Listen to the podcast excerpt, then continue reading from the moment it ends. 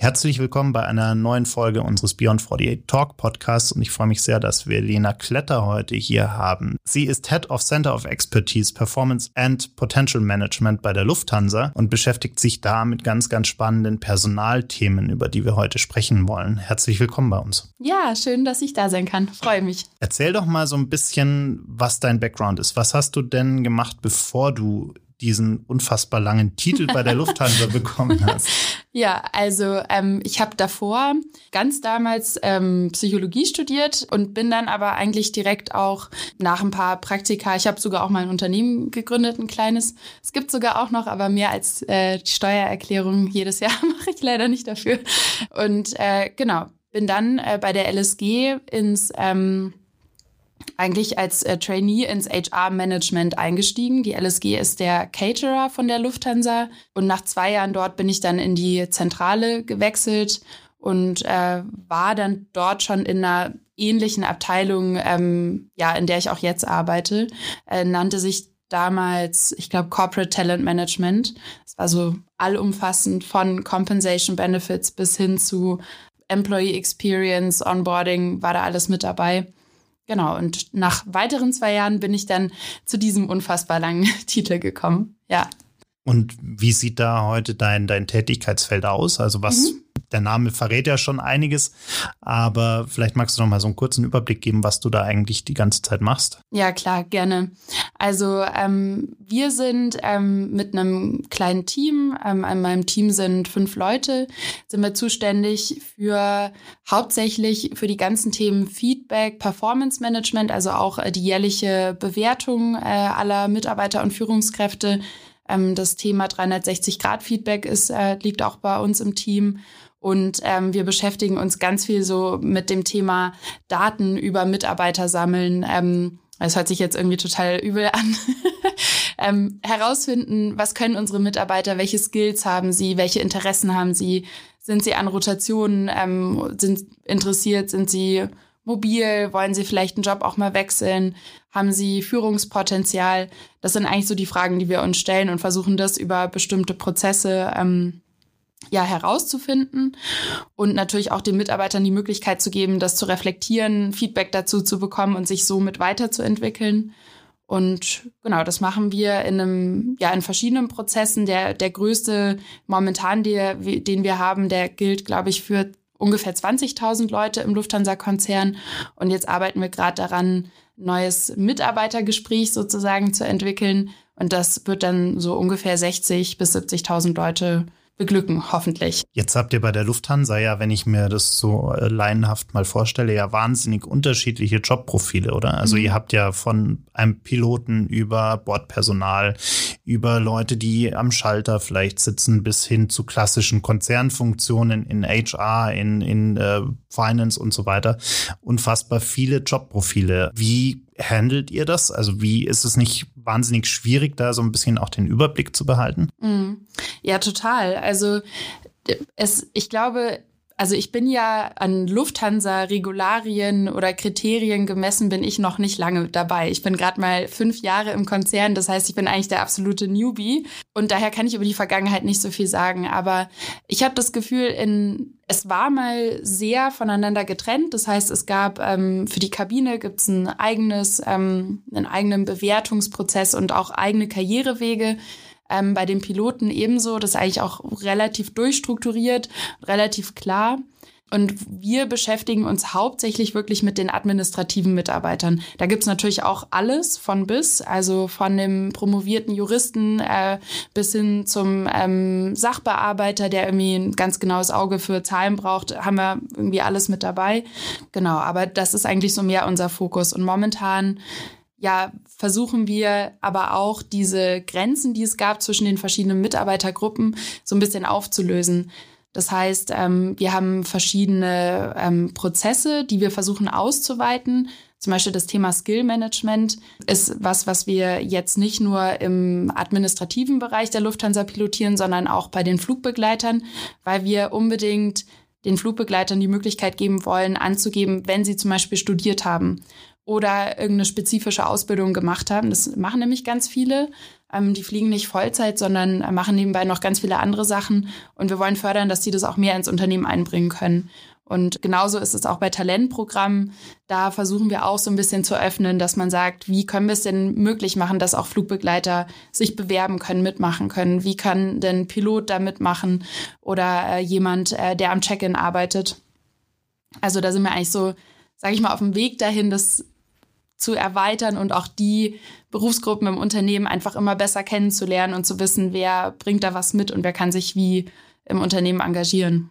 Gibt es da eigentlich auch so ganz verrückte Karrierewege, dass zum Beispiel jemand, der bisher eher einen, ich nenne es jetzt mal ganz böse, Verwaltungsjob hatte, auf einmal sagt, er möchte jetzt zum Beispiel unbedingt in der Kabine arbeiten oder vielleicht sogar nochmal eine Pilotenausbildung starten oder ähnliches oder auch umgekehrt, dass jemand sagt, der in der mhm. Kabine gearbeitet hat, auf einmal sagt, ich würde jetzt vielleicht gerne im HR-Bereich äh, arbeiten, weil ich Führungsqualitäten in meinem Job bewiesen habe, was man ja offensichtlich braucht für so einen Job. Ja, auf jeden Fall.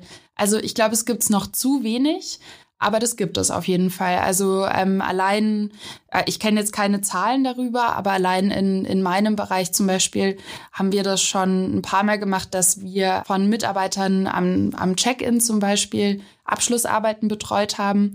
Dann ähm, arbeiten die ein paar Wochen, Monate bei uns mit, schreiben ihre Abschlussarbeit zu einem gewissen Thema und ähm, bewerben sich dann auf Stellen. Das hat meines Wissens nach schon ein paar Mal funktioniert.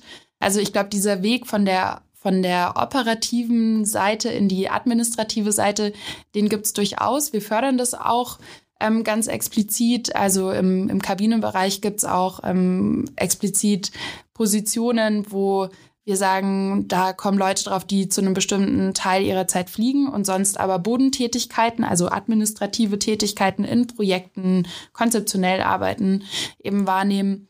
Und äh, das gibt es bei den Piloten auch. Mhm. Also das, ähm, das ist schon fest installiert. Die Frage ist, reicht es? Also erreichen wir da jedes Talent, sage ich jetzt mal, ähm, das vielleicht für den Konzern ganz äh, wichtig ist?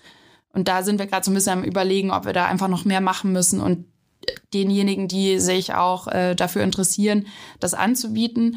Was man aber ja auch sagen muss, es gibt, ähm, also sage ich mal, unsere operativen Berufe sind ja auch extrem faszinierend und toll. Ne? Also Pilot sein, Flugbegleiter sein, hat auch was ganz eigenständiges, äh, wunderschönes und ich glaube, nicht alle wollen unbedingt in den administrativen Bereich. Also manche ja, aber ähm, da muss man eben auch ganz genau hinschauen, wer, wer interessiert sich überhaupt dafür. Andersrum weiß ich es ehrlich gesagt gar nicht. Ähm, ich fände es ziemlich cool, auch wenn es die Möglichkeit gäbe. Ich hätte zum Beispiel total Lust, mal ein bisschen ähm, zu fliegen, das einfach besser kennenzulernen. Aber ich weiß nicht, ob das das so oft gibt, ehrlich gesagt.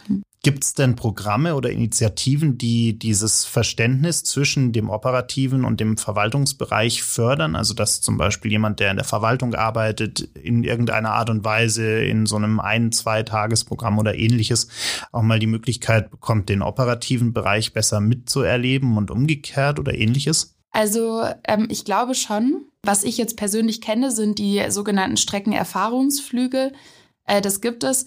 Da kann jemand aus dem administrativen Bereich einen Umlauf mitfliegen und mitarbeiten, um einfach quasi in der Kabine so ein bisschen mitzubekommen, wie läuft das da alles ab, wie sind die Prozesse, wie ist der Arbeitsalltag.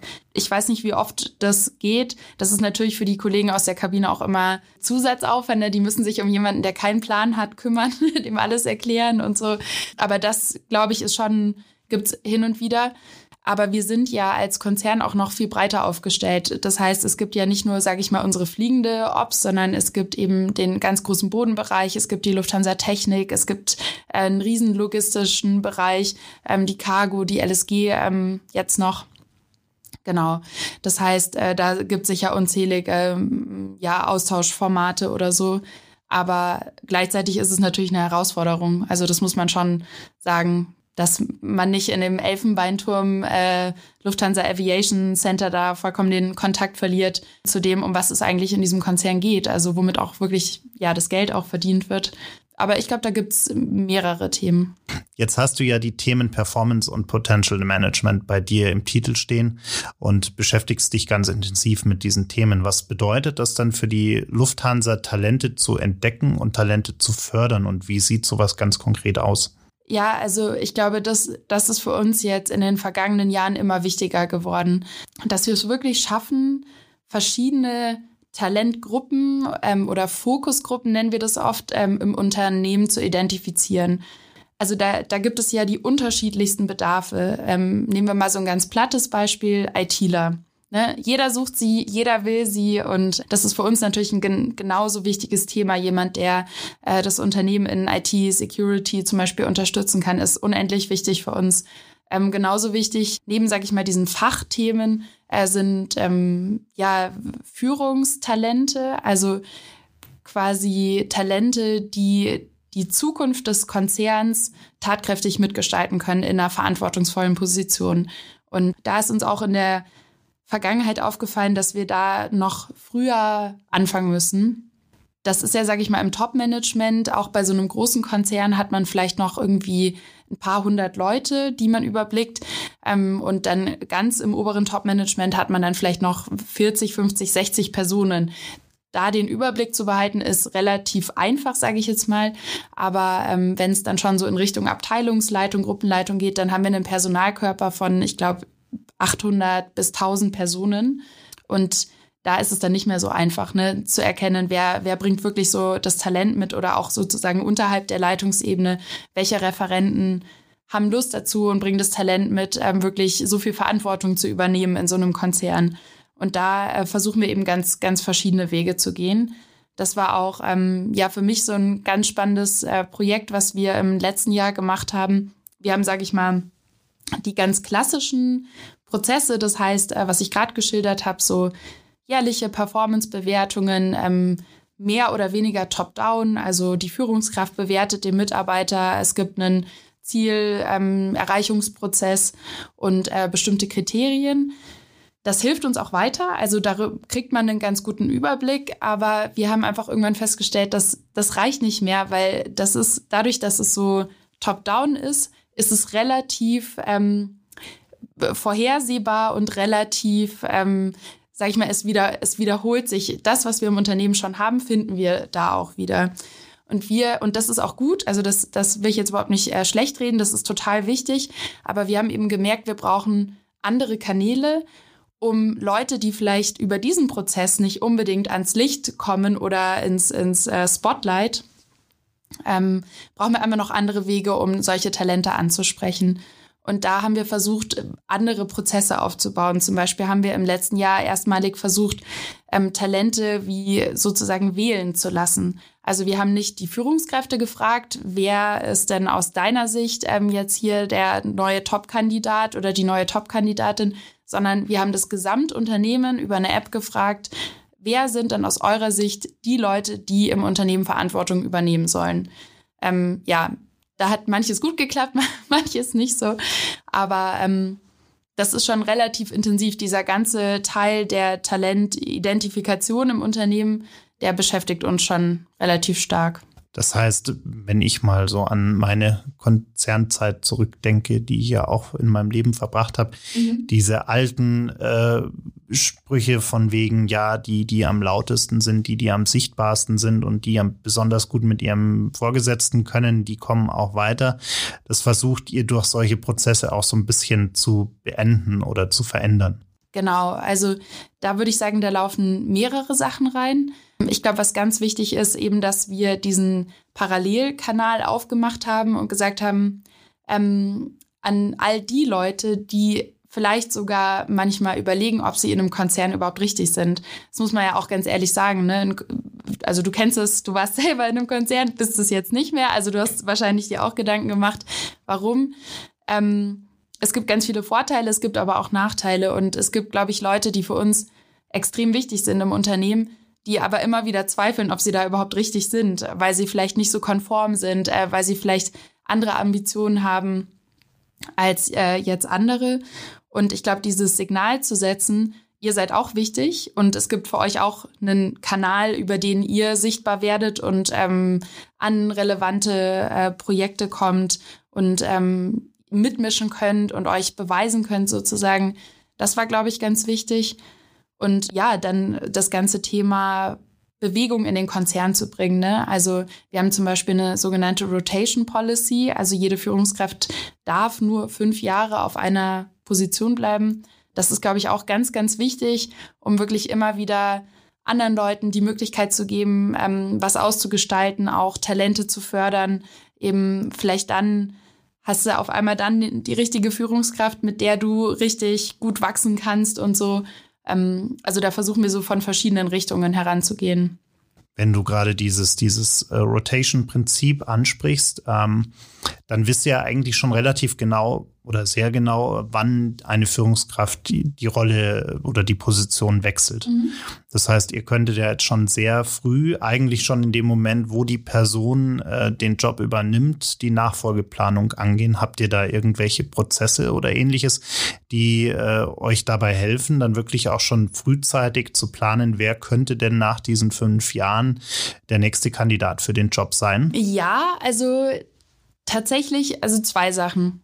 Einmal ist es so, dass wir ähm, als Prämisse im Konzern haben, dass jede Position ausgeschrieben, ganz transparent ausgeschrieben wird und dann in einem standardisierten, transparenten Prozess auch besetzt wird. Das heißt, es ist quasi so, dass wir immer, wenn eine Position frei wird, sagen, ähm, neues Spiel, neues Glück. Ähm, es wird ausgeschrieben und es kann sich jeder darauf bewerben. Und das ist uns auch total wichtig, weil das eben auch wieder ermöglicht, dass zum Beispiel ein Kandidat, den man vielleicht überhaupt nicht auf dem Schirm gehabt hätte, ähm, sich da beweist und dann diese Position einnimmt, ähm, was man ja über so Placement-Prozesse einfach nicht hat. Ne? Da plant man, die Person geht dann und dann dahin und dann ist es so.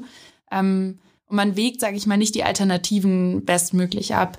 Aber gleichzeitig haben wir einen Nachfolgeplanungsprozess, ähm, den wir jetzt einmal auf unserer äh, sogenannten Leadership Circle 2 Ebene gemacht haben. Das waren 100, ich glaube 160 Positionen, um die es da ging und den wir jetzt, ähm, das liegt auch quasi bei mir im Team, auf äh, die gesamte Führungskräfte Mannschaft ausweiten wollen. Und bei diesem Prozess geht es aber eigentlich hauptsächlich darum, auch herauszufinden, wer interessiert sich denn für welche Positionen. Das heißt, alle Führungskräfte bekommen alle Positionen und können dann sogenannte Kandidaturen aussprechen für bestimmte Positionen und kriegen dann dazu auch ein Feedback. Das heißt, wir finden über diesen Prozess ganz verschiedene Sachen raus. Einmal, welche Positionen sind denn beliebt? Also wo wollen denn viele hin? Und vielleicht auch, wo will denn niemand hin? Und das ist für uns eine super wichtige Information in der Nachfolgeplanung, weil ähm, ja, da müssen wir uns dann drum kümmern. Ne? Also wenn die dann frei wird, muss man das auf jeden Fall auf dem Schirm haben.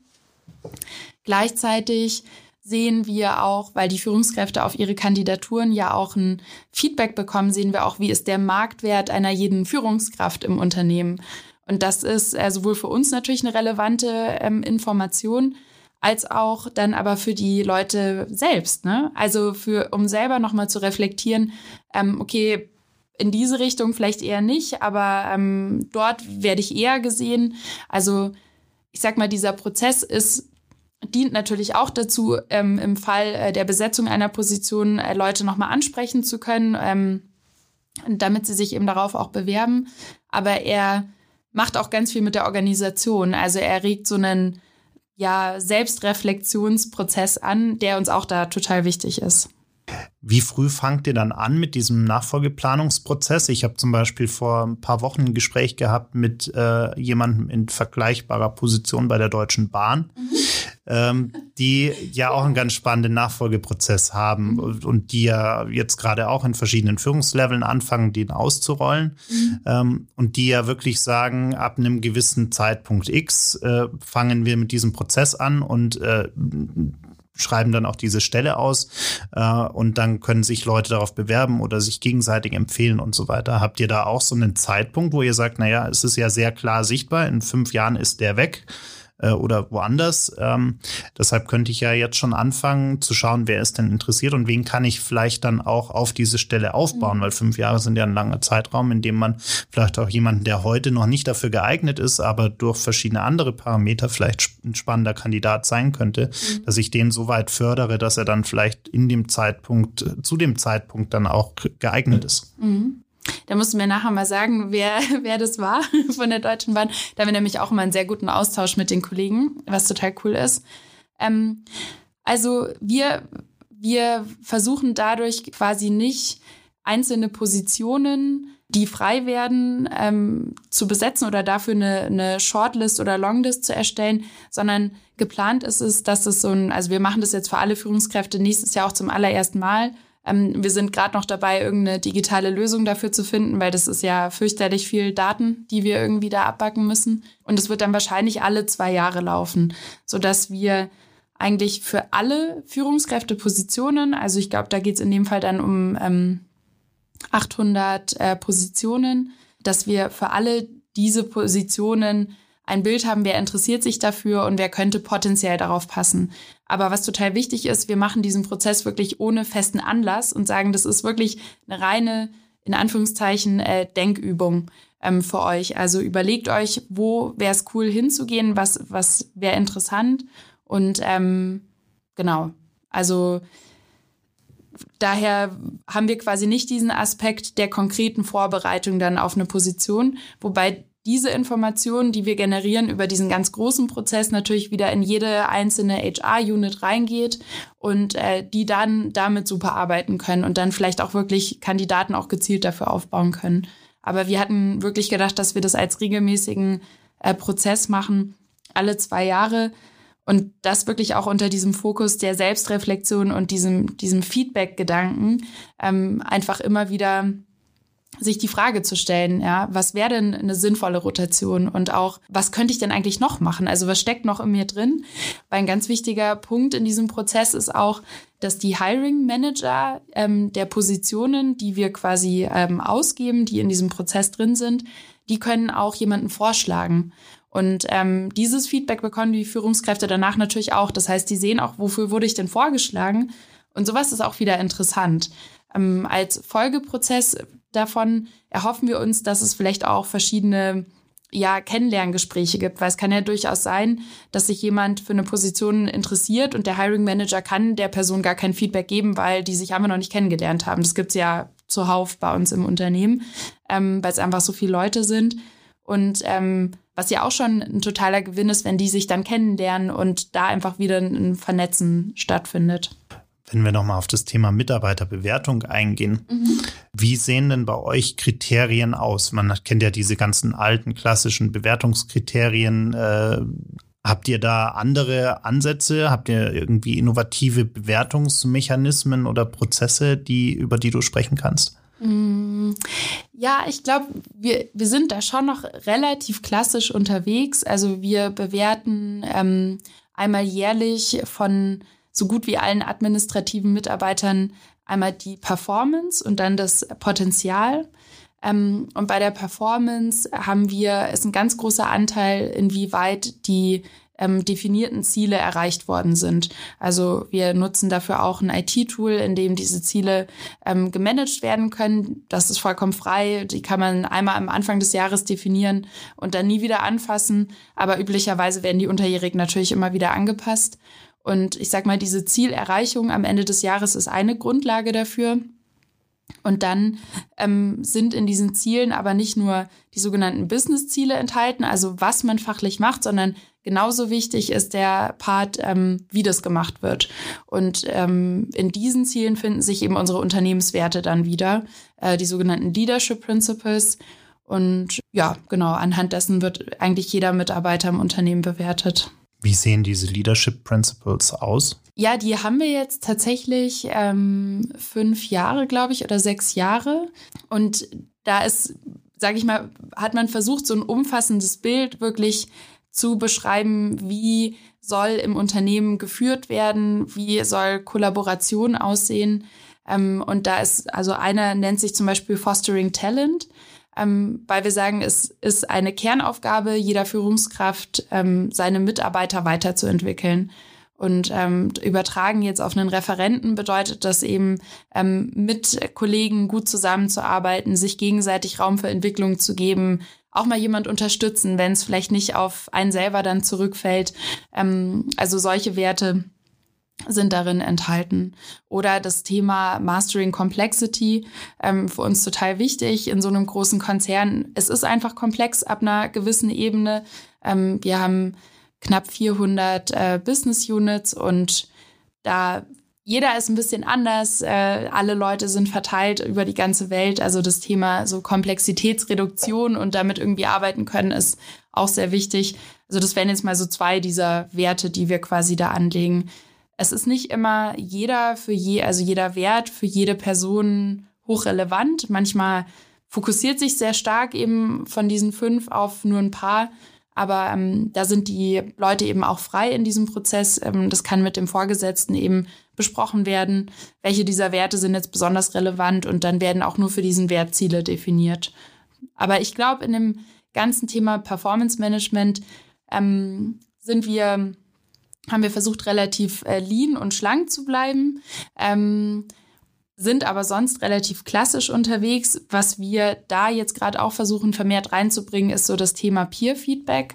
Also es muss ja nicht immer nur der Vorgesetzte oder die Vorgesetzte Feedback geben, sondern teilweise, es ist halt einfach eine Seite der Medaille. Und ähm, das versuchen wir zum Beispiel durch so eine Feedback-App, die wir jetzt im Betrieb, Betrieb nehmen, ähm, den Leuten zu ermöglichen, vor zum Beispiel diesen jährlichen Gesprächen sich einfach nochmal Feedback einzuholen, auch von den unterschiedlichsten Leuten. Wir haben eben diesen 360-Grad-Feedback-Prozess, den wir auch immer mehr promoten wollen, die Leute dazu anzuregen, ähm, hol dir einfach Feedback an, guck mal, was die anderen zu dir sagen. Ähm, es kann immer für einen anonym selber ja behalten werden, ähm, aber das Wichtige ist ja, sage ich mal, nicht nur diese Bewertung, die jemand erhält, sondern wirklich das inhaltliche Feedback. Also das ist halt schon unsere feste Überzeugung. Klar brauchen wir auch die, die Kriterien und äh, damit wir dann, sage ich mal, aus so einer konzernzentralen ähm, Perspektive auswerten können, wer sind unsere Führungstalente, wer sind unsere Talente im Finance-Bereich, brauchen wir auch irgendwelche Zahlen, Daten, Fakten. Aber im Einzelfall, also für den Mitarbeiter oder die Führungskraft, ist ja eigentlich wirklich das, das Feedback, ähm, das inhaltliche Feedback das Wichtige. Also woran kann ich arbeiten oder auch was sind meine Stärken und wie kann ich die noch besser einbringen? Und das hat ja erstmal gar nichts zu tun mit irgendeiner Bewertung, sondern das ist ja wirklich, dass ich offen bin, ähm, mir eine Rückmeldung einzuholen und dass jemand eben sich auch die Mühe macht, äh, sich darüber mal Gedanken zu machen. Und irgendwie versuchen wir in diesem Prozess beides, so beidem gerecht zu werden, dass es einerseits wirklich zu einem Austausch, einem Dialog kommt und dass wir irgendwie nebenbei noch, ähm, ja, so ein bisschen mehr lernen über unsere Mitarbeiter. Das ist nicht immer ganz einfach, weil das sich manchmal auch widerspricht, aber genau, da sind wir eigentlich dabei, die Perspektiven so ein bisschen zu erweitern und das nicht immer nur in dieser Diade zwischen Vorgesetzten und Mitarbeiter zu belassen. Das heißt, da kann ich dann wirklich theoretisch quer durch den Konzern laufen und äh, über Abteilungen hinweg fragen, äh, ob ich dann Feedback von bestimmten Personen bekomme, oder? Also es ist jetzt nicht auf eine bestimmte Abteilung begrenzt, mhm. sondern es ist wirklich über den ganzen Konzern gesehen. Genau. Also es ist vollkommen frei. Es geht einfach ähm, über ein IT-Tool, kann ich äh, einen Namen eintippen und dann kann ich da Feedback anfragen oder ich kann auch einfach ungefragt Feedback geben. Das passiert noch nicht allzu häufig, aber Genau, das ist möglich. Und das versuchen wir auch so ein bisschen, ähm, ja, noch mehr den Leuten zu empfehlen, weil es einfach oft wichtig ist zu verstehen, dass ähm, das Feedback von einem Vorgesetzten ist, wie gesagt, es ist eine Perspektive. Die ist zwar wichtig und relevant, aber ähm, es macht schon Sinn, das immer im Hinterkopf zu behalten. Das sind ja diese uralten Feedback-Regeln, dass eben ja man dann am Schluss auch entscheiden kann, was davon nehme ich denn an und was vielleicht auch nicht. Oder wie sehen das denn eigentlich andere? Werde ich jetzt von allen so gesehen? Ähm, finden alle mich irgendwie zu dominant und zu laut? Oder sieht das halt einfach nur eine Person so? Oder muss ich irgendwie versuchen, da mit der anders klarzukommen? Muss mir darüber aber keine Gedanken machen, jetzt wie ich als Person bin. Wenn ihr jetzt durch all diese verschiedenen Bewertungskanäle und Kriterien äh, zu dem Schluss kommt, dass eine Person ein, ein High Potential ist, wenn man mal dieses, dieses böse Buzzword benutzen mhm. möchte, mhm. Ähm, wie geht ihr denn mit äh, diesen High Potentials um? Was macht ihr, um sie zum einen im Unternehmen zu halten? Und nicht jeder High Potential ist ja gleichzeitig auch eine potenzielle Führungskraft zum mhm. Beispiel. Mhm. Was, was macht ihr, um diese Leute zu motivieren, unabhängig jetzt von vielleicht irgendwann jemanden zu einer Führungskraft zu machen, weil das ja vielleicht auch gar nicht immer passt? Mhm. Ja, total gute Frage. Ähm, Finde ich auch gar nicht so einfach zu beantworten, weil ich glaube, das ist genau der Punkt, den du gerade angesprochen hast. Was, was möchte die Person denn? Also was, was sind denn auch die Ziele und wie gut ist die Eignung dafür? Was wir machen, also ich bin mit meinem Team operativ in der Personalentwicklung gar nicht tätig, sondern wir machen uns so ein bisschen diese übergreifenden Gedanken. Ne? Wie soll das denn grob aussehen? Welche Rolle nimmt ein Mitarbeiter ein? Welche Rolle nimmt ein Vorgesetzter ein? Und ähm, was wir eben sagen, ist, dass ein ganz, ganz wichtiger Teil daran die Eigeninitiative des Mitarbeiters ist. Das heißt, dieses Überlegen, wo möchte ich denn hin? Und auch, was muss ich machen, um dahin zu kommen? Ähm, da soll schon von Seiten des Mitarbeiters ganz viel kommen. Ähm, das kann ja alles sein. Das kann von einem Job-Shadowing sein, wenn ich zum Beispiel äh, denke, ich möchte ähm, mal in einen anderen Fachbereich rotieren oder so bis hin zu ähm, einem MBA-Studium, wenn das irgendwie Sinn macht, bis hin zu einer Auslandserfahrung. Das kann, das kann alles sein. Und ich glaube, ganz wichtig ist, dass in jedem individuellen Fall Vorgesetzter und Mitarbeiter sich das überlegen. Äh, der Mitarbeiter muss irgendwie auch wissen, wohin will ich denn? Also strebe ich eine Fachkarriere an? Möchte ich mehr Expertise in diesem Bereich sammeln? Wenn man das schon mal weiß, kann man sich ja überlegen, okay, was macht denn als nächster Schritt Sinn? Macht es zum Beispiel, wenn ich im Finance-Bereich der Lufthansa Technik arbeite, macht es dann Sinn, vielleicht nochmal in eine Zentralfunktion zu rotieren, weil ich da nochmal einen anderen Überblick bekomme oder andere Themen nochmal bearbeite, die mir das ganze Thema aus einer anderen Perspektive näher bringen. Das könnte dann eine mögliche Folge sein. Ähm, und was wir aber zentral, worauf wir schon einen starken Fokus haben, sind eben die Führungsnachwuchskräfte. Ähm, und da versuchen wir eigentlich ganz viel aus so einer zentralen Perspektive, die einfach sichtbar zu machen und denen ein Netzwerk zu ermöglichen, weil das auch unheimlich wichtig ist. Und dieses Netzwerk kann dann dienen, einen guten Mentor oder eine Mentorin zu finden. Das kann äh, dazu dienen, wirklich auch einfach mal mitlaufen zu können ähm, oder sich auszutauschen. Also in der Welt, in der wir jetzt leben, sind ja auch nicht mehr alle ohne wie sagt man das, ohne Regrets äh, darauf aus, eine Führungskraft zu werden. Also die Nachwuchsleute, die, die wir im Unternehmen haben, die sagen ja auch, hm, weiß ich nicht, manche von diesen Positionen ja, manche, da habe ich aber auch gar keinen Bock drauf. Und ähm, was manchmal ganz cool ist, einfach mehr Kontakte in vielleicht die nächsthöhere Führungsebene zu haben, um zu sehen, was gibt es denn da und wie ist denn so das tägliche Doing, was sind die Herausforderungen, ähm, was ist cool daran, was ist dann vielleicht aber auch nicht so cool daran. Und das versuchen wir zu steuern. Weniger jetzt ganz konkrete Entwicklungsmaßnahmen als dieses wirklich sichtbar machen, vernetzen. Äh, wir versuchen ganz viel über Projektarbeit äh, zu machen, dass wir wirklich verschiedene Führungsebenen auch bei inhaltlichen Projekten verknüpfen, weil wir gemerkt haben, das ist auch nochmal viel, viel wertvoller, weil man dann viel mehr mitbekommt. Also wie arbeitet jemand? Ähm, für welche Themen interessiert sich die Person, als wenn man jetzt einfach irgendwie Interviews führt oder zusammen frühstücken geht oder so. Jetzt gibt es ja gerade, wenn man auch über High Potentials spricht, äh, Leute, die produktiver oder einfach schneller arbeiten als andere, also einfach diese unterschiedlichen Arbeitsgeschwindigkeiten. Und ich hatte vor ein paar Wochen hier die Anna Kopp von Microsoft sitzen, die äh, Deutschland CIO von Microsoft ist. Und die hat dann irgendwann gesagt, na ja, wenn ich ein High Potential habe, dann versuche ich dem nicht noch mehr Arbeit zu geben in seinem eigentlichen Job, sondern versuche eher herauszufinden, was seine tatsächlichen Interessen sind und versuche ihn dann eher auf andere Art und Weise im Unternehmen einzubinden, zum Beispiel in irgendwelche äh, Charity Geschichten äh, oder irgendwelche äh, internen Arbeitsgruppen, die vielleicht gar nichts mit dem eigentlichen Job der Person zu tun haben. Wie seht ihr das? Ja, ich glaube, das ist super wichtig. Also das ganze Thema Purpose steckt ja da dahinter. Ne? Also was begeistert die Leute wirklich? Wofür brennen die? Und ähm, ich glaube, das ist mit ein Grund, warum wir so viele Tools und Prozesse anbieten, wo der Mitarbeiter einfach eingeben kann ähm, und sichtbar machen kann, für was man sich interessiert. Weil wir auch gemerkt haben, so dieses Top-Down, ähm, wie man sich top-down die Welt vorstellt, so ist sie halt nicht immer, sondern wirklich die spezifischen Interessen rauszufinden und Leute dann auch da zu vernetzen und ihnen andere Möglichkeiten zu eröffnen, ist total wichtig.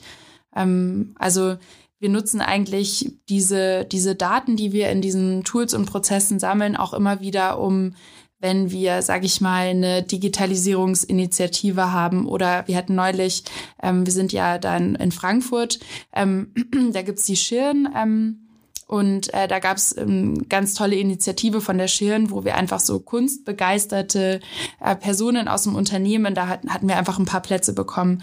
Und sowas versuchen wir ganz intensiv zu nutzen, dass wir sagen, ähm, du bist mit all deinen Interessen für uns interessant und äh, wir versuchen das auch mehr zu fördern. Also genauso muss man natürlich aber auch mal drauf schauen, ähm, wo ist, sage ich mal, da das, wo sich jemand im Unternehmen auch gut einbringen kann. Ne? Also nicht jedes Interesse ist für den Lufthansa-Konzern von allergrößter Bedeutung. Und ich glaube, da muss man so ein bisschen unterscheiden, was ist auch ein Goodie oder was ist das, ähm, was irgendwie man einfach jemandem aufgrund guter Leistung nochmal zukommen lässt und was ist aber auch das, wo man sagt, okay, du interessierst dich für XY und wie kannst du dich da besonders gut einbringen. Was für uns super wichtig ähm, wird in, in Zukunft, ist das ganze Thema ähm, Corporate Social Responsibility. Ich meine, wir sind natürlich auch als ähm, Airline-Konzern mega in diesen Nachhaltigkeitsdebatten drin und das ist ein Thema, wo viele Leute auch total für brennen und was natürlich für uns genial ist, ne? wenn man sagt, dazu gibt es Arbeitsgruppen und ähm, da kann man sich intensiv einbringen.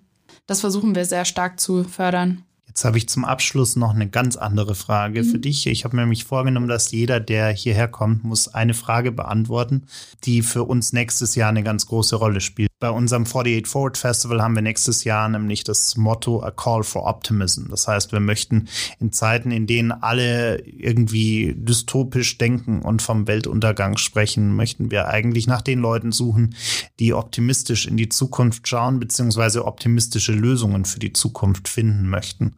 Und ähm, deshalb habe ich mir vorgenommen, einfach mal jeden zu fragen, warum die oder derjenige denn denkt, dass Optimismus gerade wichtig ist? Also ich glaube, man kann ja manchmal jetzt mal nicht nur gemünzt auf einen Konzern. Man kann ja manchmal am Status quo echt verzweifeln, ne? weil es gibt irgendwie althergebrachte Regeln und Status und lauter Quatsch, den es eigentlich nicht unbedingt braucht. Ähm, aber ich glaube, äh, warum es echt Grund für Optimismus geben sollte, ist, ähm, die Möglichkeiten, was zu verändern, die sind halt doch überall da. Also das sieht man, egal wohin man schaut. Ne? Jetzt, wir hatten vorhin über den Brexit gesprochen. Auf einmal sind Sachen möglich, über die hätte man noch vor ein paar Jahren gelacht, weil man nicht glaubt, dass sowas Wirklichkeit wird. Das ist jetzt vielleicht nicht ein ganz so positives Beispiel, beziehungsweise hat da wahrscheinlich jeder seine eigene Meinung dazu. Aber ähm, ich bin der festen Überzeugung, wenn einem ein Thema wirklich wichtig ist, ähm, dann gibt es immer Raum für Veränderung. Wenn man wirklich Gas gibt und sich dafür einbringt, kann man in jedem Kontext, in dem man ist, was anders machen. Und äh, nochmal bezogen auf den Job, wenn man da das Gefühl hat, man kann es nicht, kann man immer noch woanders hingehen. Also ich glaube, für mich ist das Thema Optimismus äh, ganz stark verbunden mit dem Thema Gestaltung. Und ähm, ich glaube, da gibt's wirklich, wirklich, wirklich viele Möglichkeiten, allein durch das ganze Thema Digitalisierung. Also schau uns an, jeder kann einen Podcast aufnehmen, ne? Jeder kann Leute erreichen und kann irgendwie über ähm, Public Funding oder so Themen anstoßen. Und diese Möglichkeiten hatten wir früher einfach nicht. Das war vollkommen anders. Und das stimmt mich optimistisch. Das heißt, die Gestaltungsmöglichkeiten waren einfach noch nie so groß wie heute und äh, werden natürlich durch auch technologische Veränderungen einfach immer noch spannender. Ja, ja, das Gefühl habe ich ja. Danke dir für deinen Besuch hier bei uns. Und dann sind wir gespannt, wann wir das Gespräch mal fortsetzen können. Ja, sehr gerne. Vielen Dank. Danke.